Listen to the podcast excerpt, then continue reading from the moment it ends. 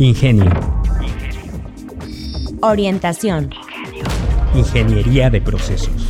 Entrada, transformación y salida. Por Ángel Castillo y Alexis Castillo. Más allá de la manufactura. Ingenio. Hola a todos y bienvenidos a Ingenio. Me encuentro aquí como de costumbre con Ángel Castillo. ¿Cómo estás, Ángel? Muy bien, Alexis. Muy bien aquí, ya con la temperatura más baja que, que en periodos anteriores. Eh, ¿Cómo están allá? Ahorita hemos de estar como unos 8 grados, yo creo. Eh, para mí esto es bastante frío. Aquí estamos eh, en 30 grados, nada más. Ah, qué Para- rico. Bueno, para pero mí es, es a gusto, está, está bien. sí, está fresco. Sí. Pero bueno, Ángel, hoy tenemos un tema, un tema nuevo, ¿no? Vamos a hablar sobre los indicadores, ¿verdad? Así es, un tema sumamente importante y sumamente infravalorado en la industria y en la vida común. Y en la vida común, totalmente cierto. Sí, los indicadores generalmente conocidos como lo- los KPI, los Key Performance Indicators o indicadores de desempeño, que se usan para medir de forma, por medio de parámetros, el desempeño de procesos, empleados o sistemas, ¿verdad? Así es, así es. Estos indicadores nos ayudan a tomar decisiones en tiempo, a veces real, a veces en tiempo un poco sesgado. Depende qué tipo de indicadores tengas y tus sistemas que tengas en, el, en la empresa. Estos indicadores nos ayudan a, a tomar decisiones al momento, a dar golpes de timón si es necesario o a seguir sobre la misma trayectoria.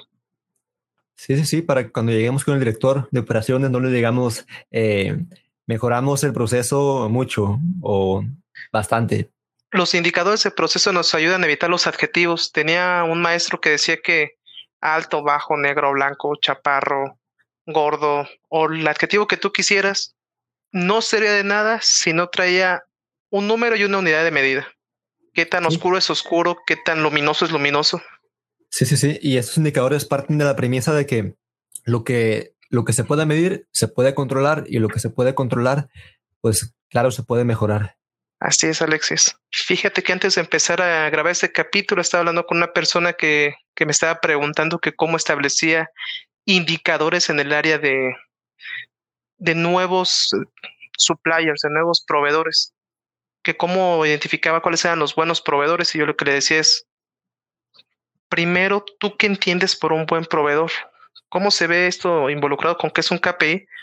Que antes de empezar a poner indicadores a diestra y siniestra, eh, la persona que va a poner los indicadores debe entender primero cuál es el objetivo general de la empresa, cómo ese objetivo va hacia su departamento y cómo él, entendiendo cómo su departamento influye en el objetivo de la empresa, debe poner la mirada sobre qué puntos en específico. No se trata de, de medir todo por medir.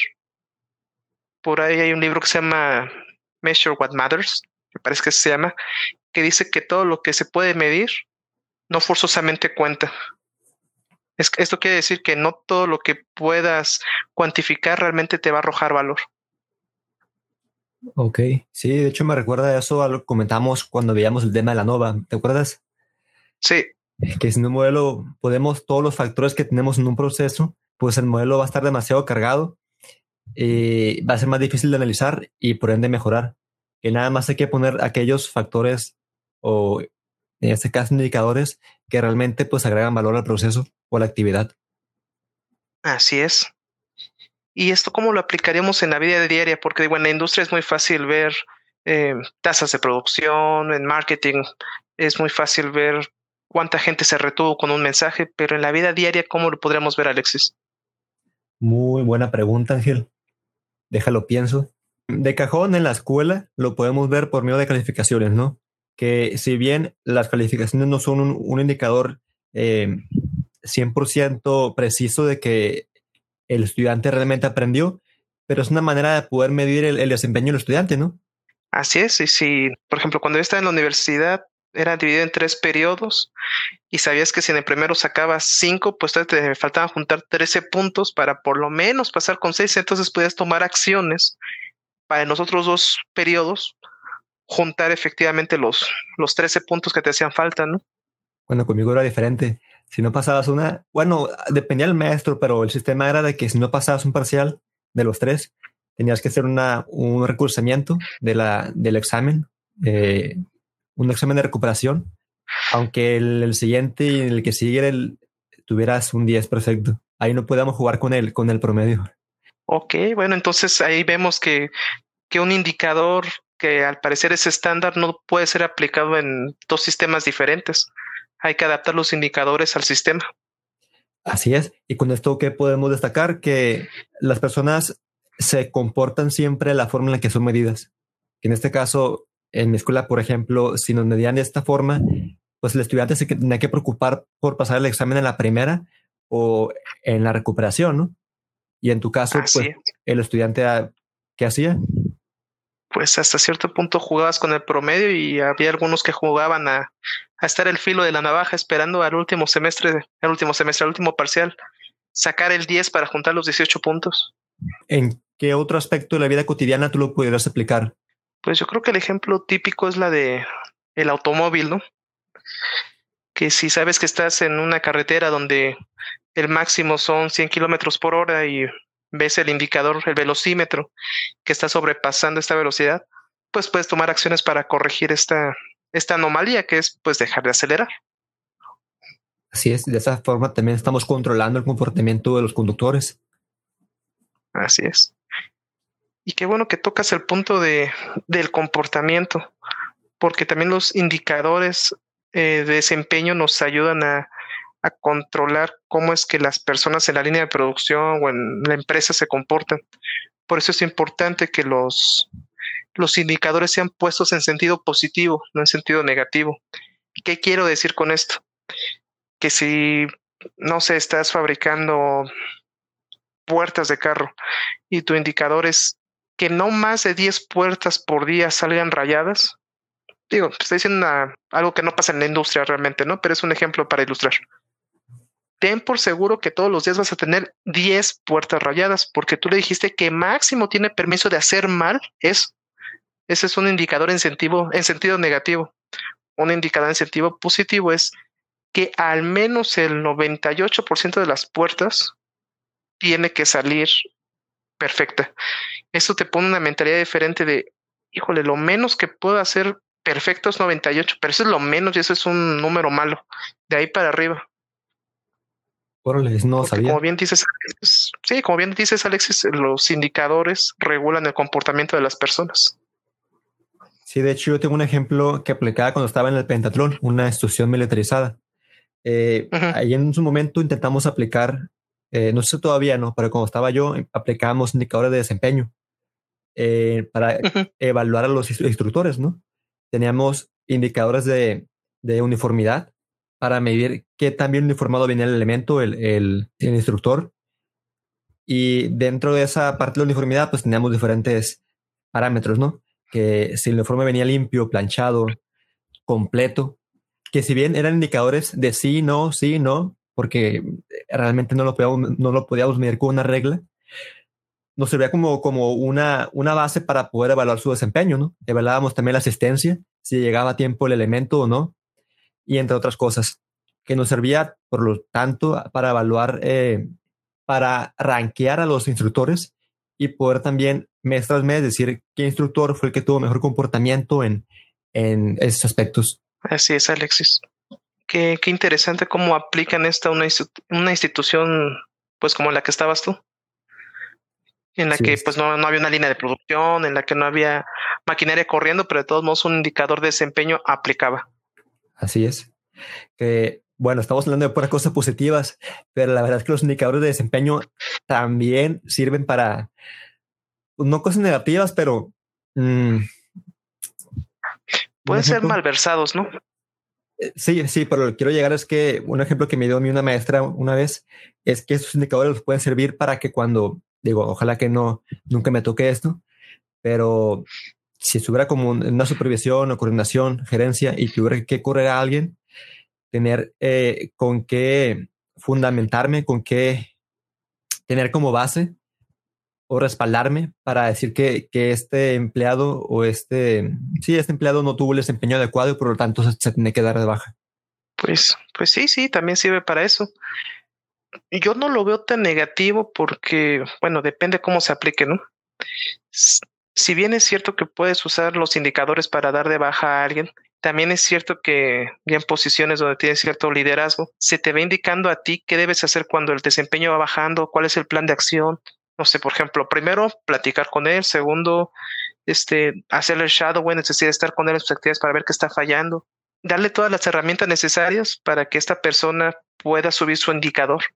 Pero en el caso extremo, en donde la persona simplemente no quiera trabajar, pues, pues sí ya tienes toda la evidencia en la mano de, de qué está fallando, porque recordemos que generalmente en un sistema lo que falla no son las personas, sino el sistema.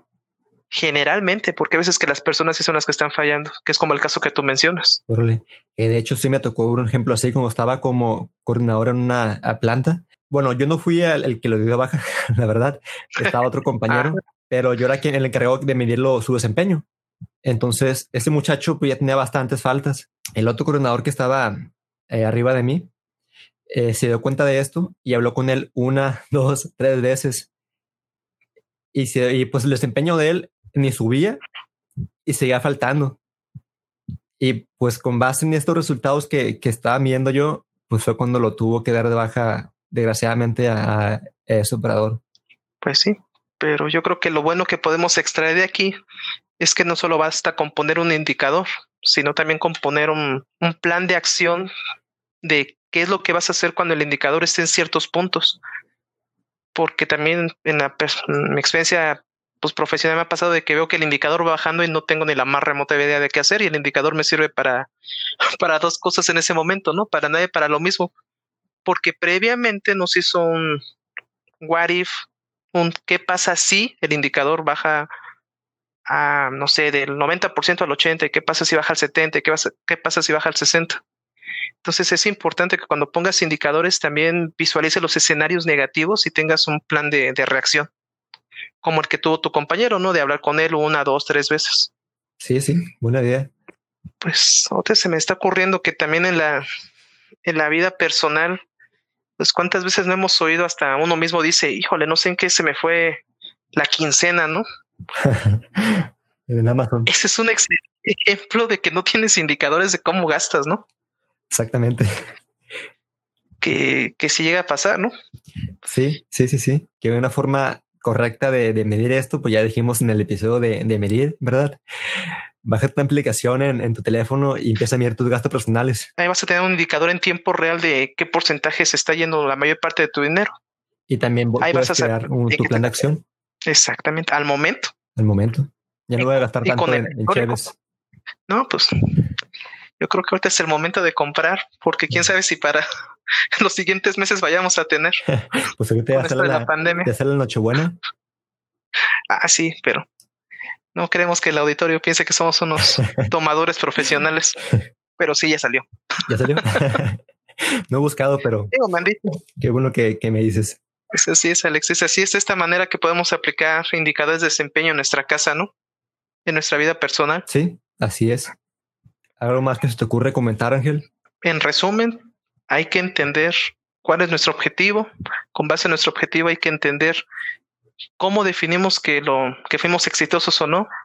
Con base en esa definición hay que poner indicadores que sean numéricos o bueno, no siempre se puede, pero hay que poner indicadores muy claros. Cada uno de estos indicadores debe ser muy bien definido para que no haya incertidumbre cuando una persona u otra discutan acerca del mismo indicador una vez que tengamos los indicadores establecidos, hay que establecer planes de acción de qué pasa si algo malo o algo bueno sucede. Hay que implementarlos y hay que darle seguimiento. Sí. ¿Cómo te ocurre una buena forma de darle seguimiento? Híjole, es que depende de la, depende de la situación. En un entorno industrial, pues siempre es a través de un, de un plan de control en donde es bien claro quién, quién va a hacer qué, cuándo y cómo va a registrar las situaciones en la vida personal podría ser a través de las apps que dices que les puedes poner alertas en, oye, llevas más del 30% de tu sueldo en cafés. Depende más que nada de, del entorno. ¿A ti se te ocurre algo diferente? Mm. Recuerdo una empresa en la que fui, bueno, que está aquí en Culacán, que se encarga de producir lentes, eh, ensamblar, mejor dicho. Bueno, sí, producir.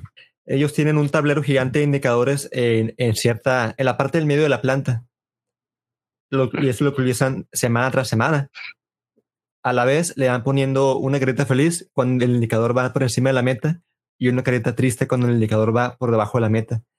Y en lo personal se pasa una buena forma de darle seguimiento a, a, esa, a esos indicadores porque cualquier operador puede pasar por el tablero y ver en qué va bien, en qué va mal, si está relacionado con su área o no. Y en el momento, pues también ponerse pilas y ajustar su comportamiento. Oye, muy buena idea. El sistema se autorregula, sí. Sí.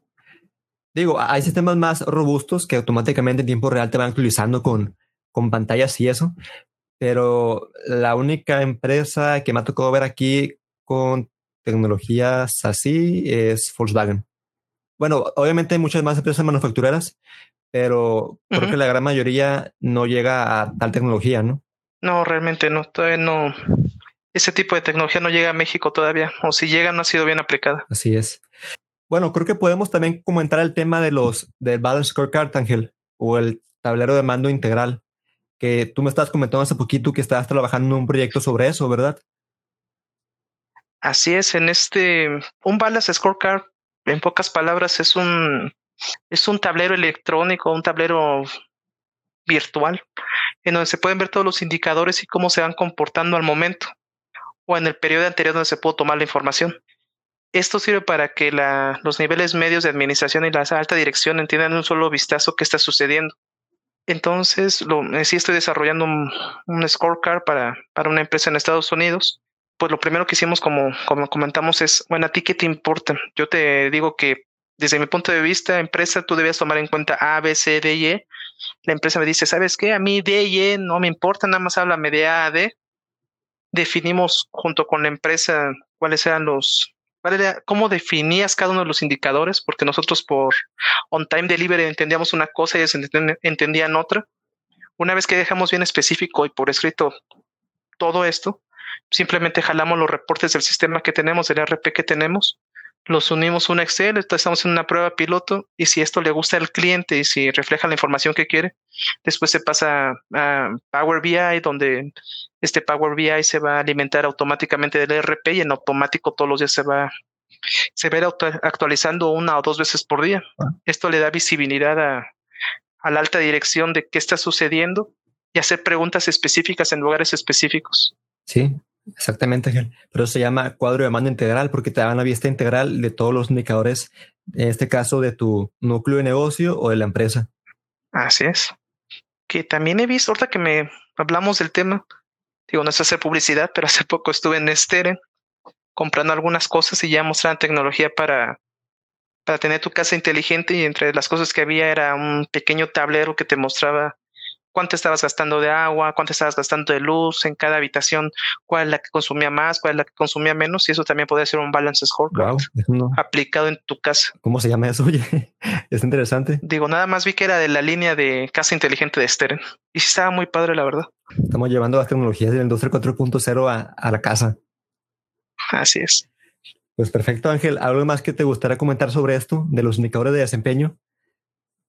Creo que ese hay un último comentario que me gustaría hacer. Siempre cuando, bueno, no siempre, pero la mayor parte de las veces cuando ponemos un indicador nuevo, generalmente va a estar muy por abajo del objetivo que nos estamos, que nos estamos poniendo. En el caso de la persona que es responsable del KPI, creo que la peor actitud que puede tomar hacia, hacia esta situación es enojarse contra la persona o tomar represalias. Generalmente esto sucede porque como no habíamos medido previamente, pues es obvio que el sistema va a estar hecho un caos. Lo que tendría que hacer aquí el líder responsable del KPI es ir empujando a los compañeros en un proceso de mejora continua hasta llegar al, al punto deseado e ir festejando cada uno de los logros. No creo que funcione esa metodología de te doy una zanahoria, te doy un palazo, sino la metodología de todos trabajamos juntos y vamos entendiendo por qué estamos en un punto más bajo del que queremos estar y cómo llegamos a ese punto más alto. Y si la diferencia es mucha, cómo vamos comiéndonos el elefante en cachitos, ¿no? Sí, totalmente de acuerdo contigo, Ángel. Que hace poquito publicaste un post sobre eso en la página de Ingenio, ¿no? Si mal no recuerdo. Así es. Entonces, para que la audiencia sepa cuál, cuál publicación fue esa, pues visite nuestras redes sociales. Buena publicidad.